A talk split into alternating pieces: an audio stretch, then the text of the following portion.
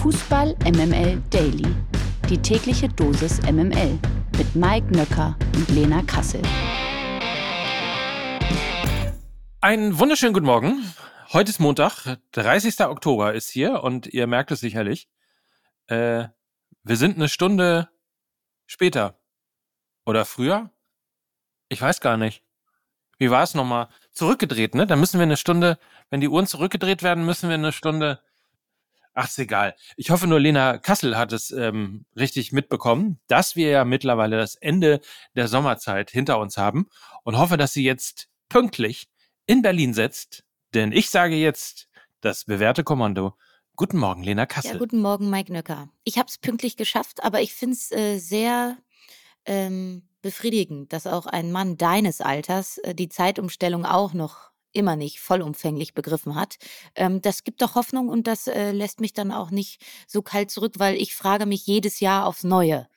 Wie, was, wo, wann, wie viel Uhr. Ich bin etliche Male schon zu spät gekommen. Können wir das nicht eigentlich sein lassen? Also können wir das nicht einfach, also Ja, was? Ich finde es auch, aber naja. Ich habe zu allem Überfluss auch noch, ähm, ich wollte jetzt gerade sagen, arme Leute Jetlag, aber ich muss natürlich fairerweise sagen, normale Leute Jetlag. Also für alle die, die jetzt nicht irgendwie extra nach Amerika fliegen konnten. Ich habe jetzt Jetlag. Wegen der Zeitumstellung. Für mich ist erst, das ist ein wichtiger Satz übrigens, den man dann immer sagen muss, äh, für mich ist es äh, schon 11 Uhr. Nee, 7 Uhr. Nee, weil Jetzt, ja, Sechs. also, du kannst dich ja aber auch, auch zurücklehnen, denn äh, Jetlag Mike wird ja heute, äh, sagen wir mal, zu 10% äh, gebraucht, denn die anderen 90, naja, komm, 100%. Heute bin ich bei 100%. Ähm, da muss ich natürlich ran. ich, ich frage mich aber als alter Mathemat, Ja, komm. wenn ich 10% habe, warum hast du dann 100? Naja, egal. Also, los geht's. 100% Lena. Guten Morgen, Mike und Happy Monday. Präsentiert von Lena Kassel. Werder Bremen gegen Union Berlin 2 zu 0. Union bleibt das formsschwächste Team der Liga und verliert das zehnte Pflichtspiel in Folge.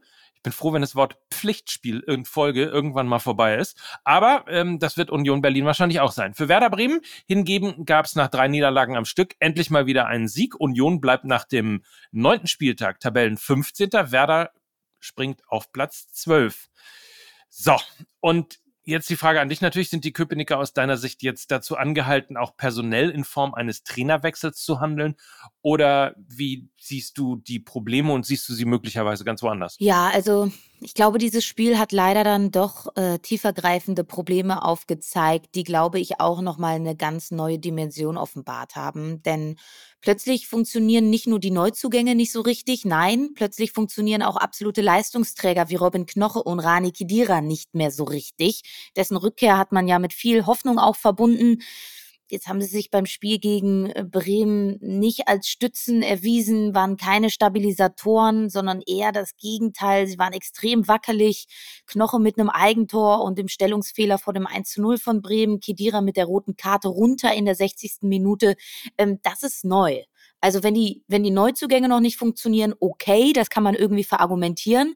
Aber wenn das altbewährte dann auch noch wegbröckelt, dann hast du halt irgendwann kein Fundament mehr, auf welches du weich fallen könntest. Also langsam fängt eben auch das Fundament bei Union an zu bröckeln und das könnte eben dazu führen, dass da langsam dann auch das Kartenhaus in sich zusammenbricht. Und zu diesem Fundament, was bröckelt, gehört eben auch der Coach Urs Fischer, weil er eben schon so lange da ist, war er eben ein großer Teil des Fundaments.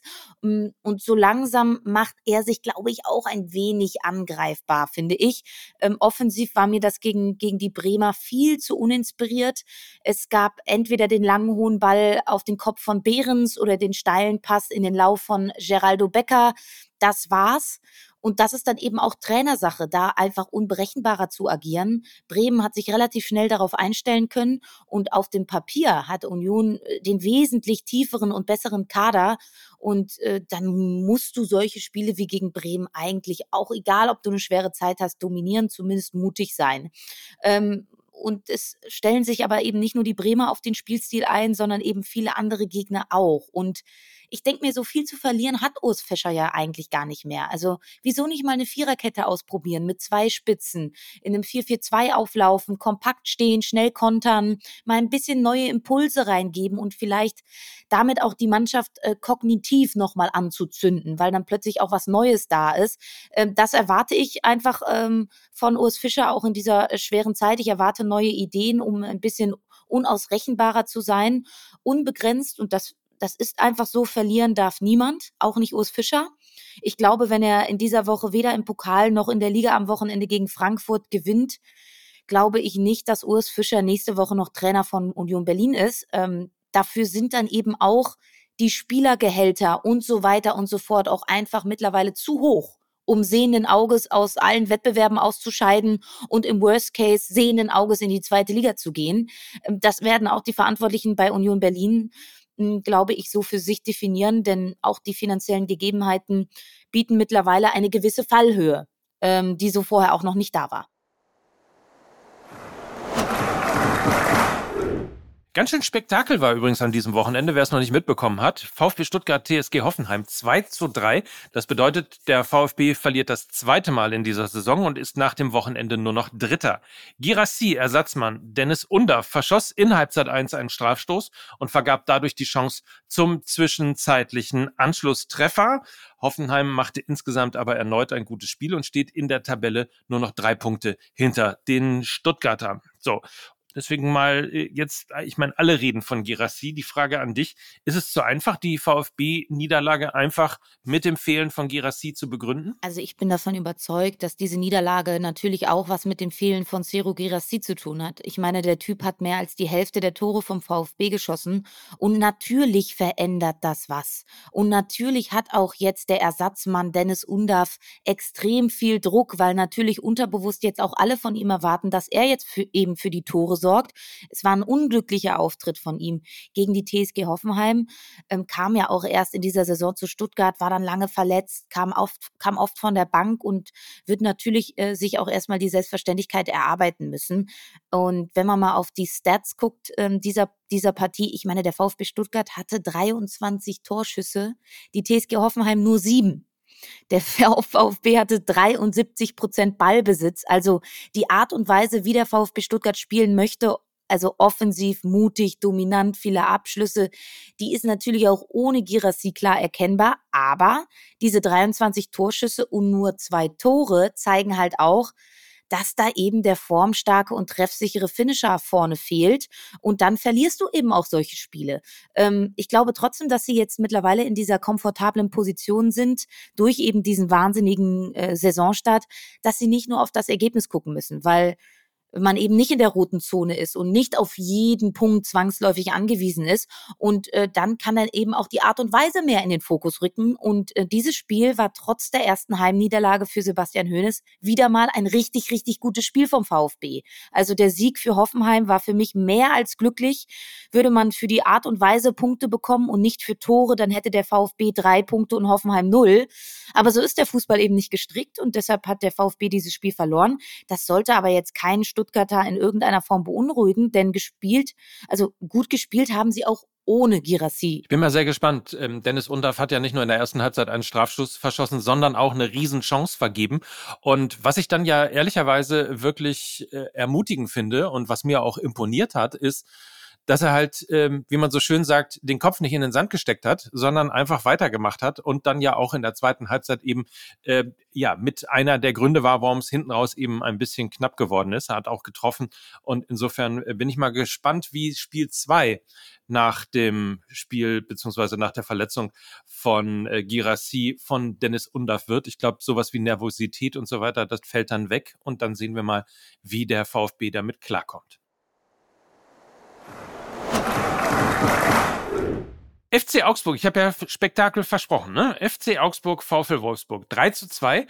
Der Trainerwechsel beim FCA scheint sich bezahlt zu machen. Nach dem Sieg gegen Heidenheim gewinnen die Augsburger auch gegen den VfL Wolfsburg und das trotz zwischenzeitlichem 1 zu 2 Rückstand. Für Wolfsburg ist es bereits die dritte Niederlage in Folge und insofern die Frage, ob Augsburg aus deiner Sicht das Potenzial dazu hat, mit etwas Verspätung doch noch zu einer Überraschung in dieser Saison zu werden. Ich glaube zumindest nicht, dass der FC Augsburg auch nur irgendwas mit dem Abstieg in dieser Saison zu tun haben wird, äh, sondern äh, gemessen an der Kaderqualität durchaus auch ein einstelliger äh, Tabellenplatz drin ist. Es ist der beste Augsburger Kader seit Jahren. Und jetzt haben sie wohl auch den passenden Trainer für diese Mannschaft gefunden. Also was Jes Torup da innerhalb von wenigen Tagen veranstaltet mit der Mannschaft, ist wirklich beeindruckend.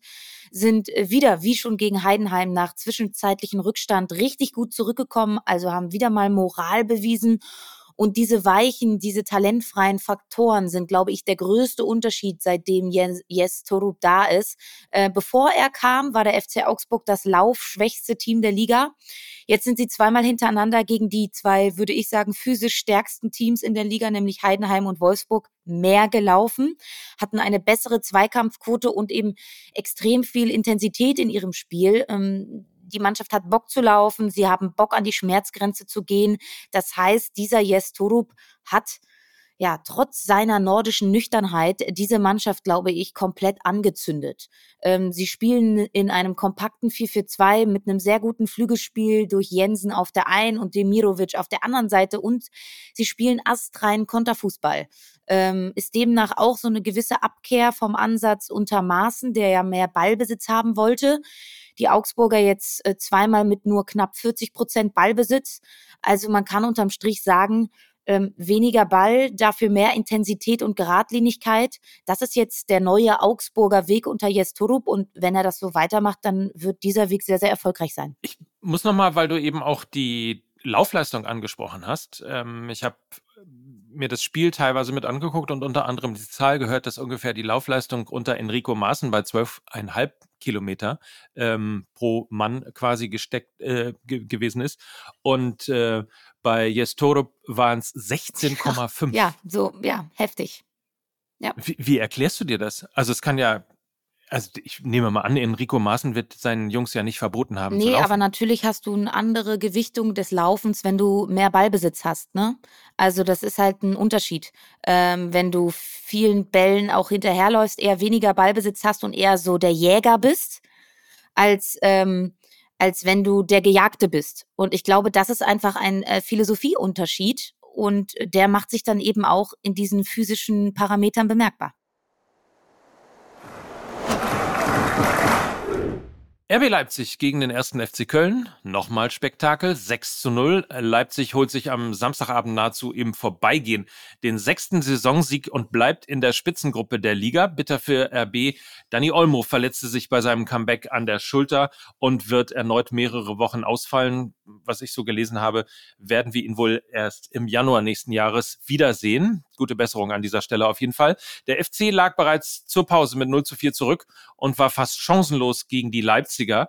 Und was ich mich gefragt habe, was glaube ich alle Köln-Fans sich auch gefragt haben, wie kann man nach einem Derby-Sieg vom vergangenen Wochenende mit so wenig Selbstvertrauen auf dem Platz stehen und quasi abschenken. Ja, also natürlich hätte man sich aus Köln gewünscht, dass dieser Derby-Sieg gegen Gladbach jetzt beflügelt und man jetzt den Turnaround schafft und so weiter und so fort. Aber ich glaube, da war RB Leipzig einfach der falsche Gegner zum denkbar falschesten äh, Zeitpunkt. Also mit 20 Punkten nach neun Partien spielt RB äh, immerhin ihre zweitstärkste Bundesligaspielzeit und ist damit natürlich ein komplett anderes Kaliber als maßlos verunsicherte Gladbacher, ähm, die du auch noch zu Hause empfangen hast. Also ich glaube, der FC hat hat nicht viel anders gemacht auf dem Papier als gegen Gladbach. Exakt gleiche Startaufstellung, wieder mit Doppelsechs, wieder mit der gleichen Offensive.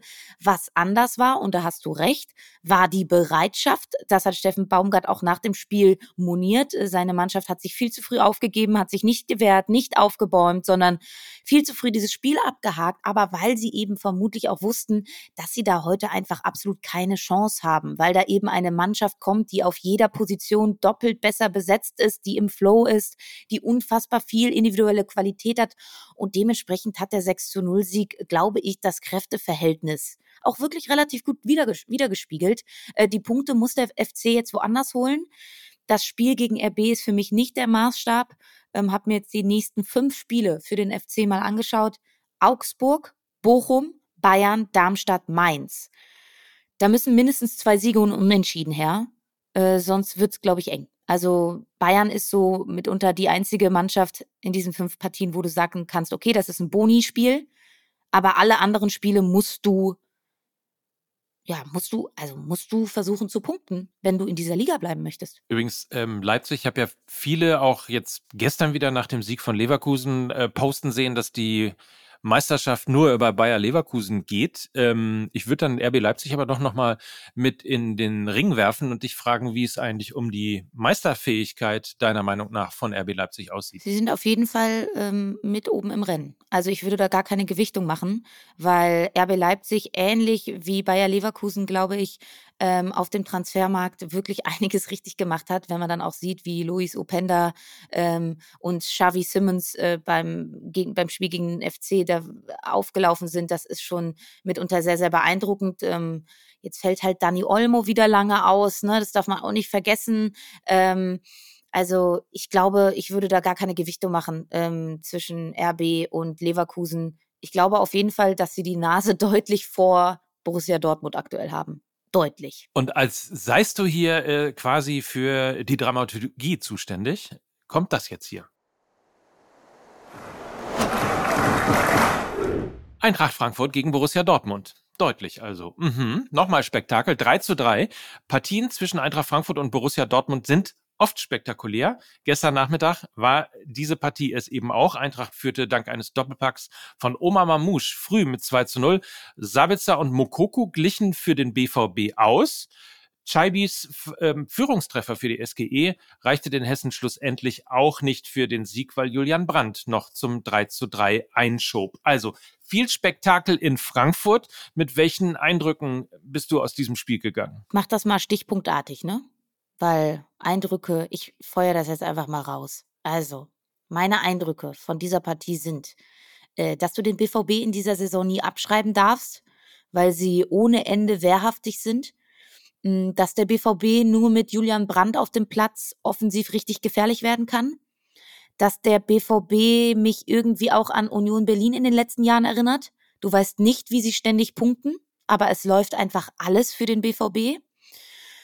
Und dass aber jetzt die wirklich entscheidenden Wochen für den BVB erst beginnen. Also die nächsten Spiele haben es richtig in sich. Hoffenheim im Pokal, Bayern in der Liga, Newcastle in der Champions League, dann Stuttgart und Gladbach in der Liga, Mailand in der Champions League und dann kommen so hinten raus nochmal Leverkusen und Leipzig, äh, bevor dann nochmal PSG in der Champions League wartet. Also holla die Waldfee. Das wird, glaube ich, jetzt eine Phase, wo man wirklich weiß, wo der BVB steht. Ähm, so, das waren die Eindrücke zum BVB und die Eindrücke zu Frankfurt. Ich glaube, dass die Eintracht von der Spielanlage her gerade durch die erste Halbzeit dieses Spiel hätte gewinnen müssen. Ich glaube, dass sie mit Elias Giri und Hugo Larsson mitunter die beste Doppelsechs der Bundesliga haben. Gerade Hugo Larsson ist mit 19 Jahren ein so unfassbar abgezockter und kompletter Spieler. Wahnsinn. Also die Eintracht hat wieder einen fitten Sebastian Rode, der aber Hugo Larsson heißt. Und eben, ähm, dass wir, glaube ich, nach diesem Spiel leider auch wieder ein Schiedsrichterthema haben. Ne? Also ich glaube, das Foul vom BVB-Keeper Meier an Oma Mamouche war für mich einfach ein ganz klarer Elfmeter. Das hat man in zwei Kameraeinstellungen relativ deutlich sehen können. Nur diese Kameraeinstellungen hat Schiedsrichter Schröder vom VAR nicht gezeigt bekommen. Und äh, da stelle ich mir die Frage, wieso nicht? Ähm, da hat, da hat man es relativ gut erkannt, dass Oma Mamouche zuerst am Ball war und dann eben die Hand von Alex Meyer am Fuß von Oma Mamouche. Also für mich wäre das ein Elfmeter gewesen und vermutlich wäre das auch ein Treffer zum ja, vorzeitigen 3 zu 0 für Frankfurt gewesen und dann wäre das Spiel sicherlich komplett anders gelaufen. Also ähm, ärgert, ärgert glaube ich, viele aus Frankfurter Sicht. Ähm, der VAR ist eine sehr, sehr gute Idee. Aber so macht es halt einfach keinen Spaß. Kannst du mir noch erklären, was Dino Topmöller gemacht hat? Weil Anfang der Saison haben wir noch gesagt, hm, Eintracht Frankfurt, die müssen, glaube ich, auf den Wintertransfer warten, ähm, bis sie dann äh, Ersatz für Kolo Moani bekommen haben und ähm, quasi wieder erfolgreich Fußball spielen können und along came Oma Mamouche. Ja, ich glaube, sie haben sich ähm, von diesem Gedanken verabschiedet, dass sie unbedingt einen äh, klassischen Mittelstürmer haben müssen, sondern sie haben es eben äh, mit einer Dreierreihe offensiv aufgefangen, die besteht aus Buta, Chaby, ähm, Oma Mamouche und Ansgar Knauf. Und sie haben es eben im Kollektiv offensiv jetzt gelöst. Also die Defensive ist ja seit Spieltag 1 da. Ähm, da haben sie ähm, wirklich sich von vornherein kompakt äh, präsentiert, eben auch mit der tollen Doppelsechs aus Skiri und äh, Larsson. Und es, also es hing halt an der Offensive. Und da haben sie jetzt einfach kreative Lösungen gefunden mit dem Material, was da ist, was relativ Gutes ist, anstatt jetzt immer bis zum Winter auf diesen einen Stürmertypen zu warten. Ich halte das sowieso ja immer für sehr, sehr schwierig. Fluch und Segen zugleich. Liebe Grüße an Cero Girassi. Ähm, ich halte das für wesentlich gesünder, wenn du das auf mehreren Schultern verteilst. Chaibi, ne? Muss ich sagen. Es Chaibi. ist relativ spannend, weil die Frankfurter Fans im Stadion Chaibi sagen und er selber sich Chaibi nennt. Es ist äh, verwirrend. Okay. Und ich nenne ihn einfach Chaibi, aber jetzt halt nicht mehr. Es, er, er nennt sich selber Chaibi, also wie Baby, nur mit C. Aber der, gemein, der gemeine Slang ist ähm, Chaibi. Das hat, also wir Deutschen sagen es ja dann halt so. Also wir können auch bei Chaibi bleiben. Chaibi, Chaibi, Chaibi, uh. Wir haben Chaibi und Baby. Ja, ist doch toll. Und Boomer. Chaibi, Baby und Boomer. Die weiteren Ergebnisse haben wir auch noch.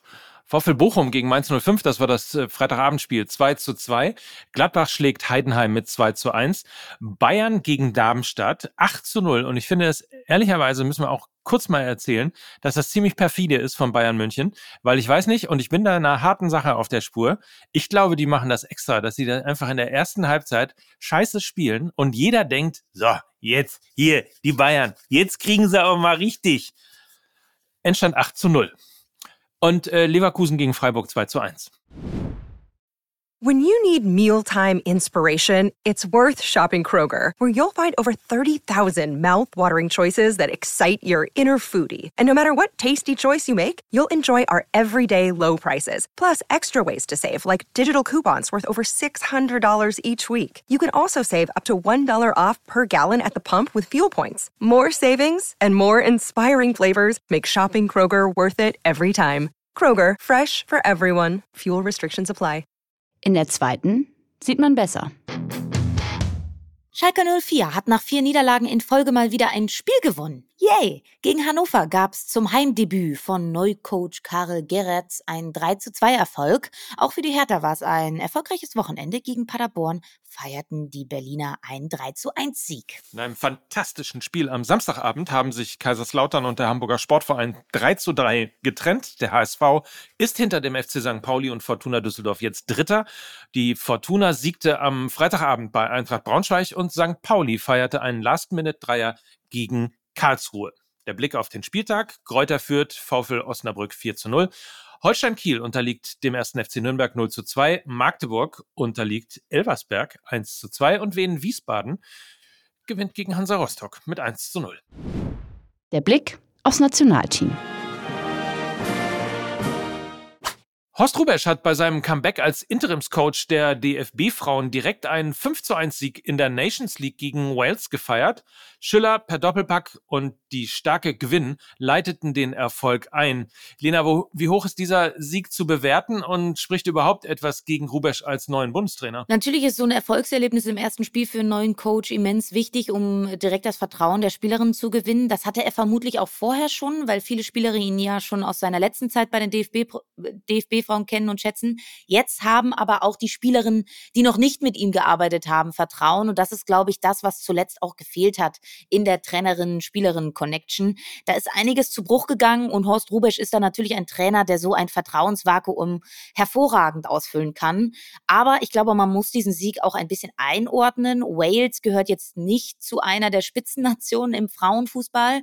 Und trotzdem machte die Defensive ähm, bei den DFB-Frauen jetzt nicht unbedingt den souveränsten Eindruck. Also bei den wenigen Waliser Angriffen wurde es dann auch eben direkt gefährlich. Sporttaktisch ähm, hat äh, Rubesch auf eine Doppelspitze gesetzt. Das ist neu. Vorher gab es eher ein 4-1-4-1. Jetzt hat er in so einem 4-2-2-2 gespielt. Äh, Lea Schüller und Laura Freigang haben in der Abwesenheit ähm, der verletzten Alexandra Popp eben da vorne zusammen gespielt.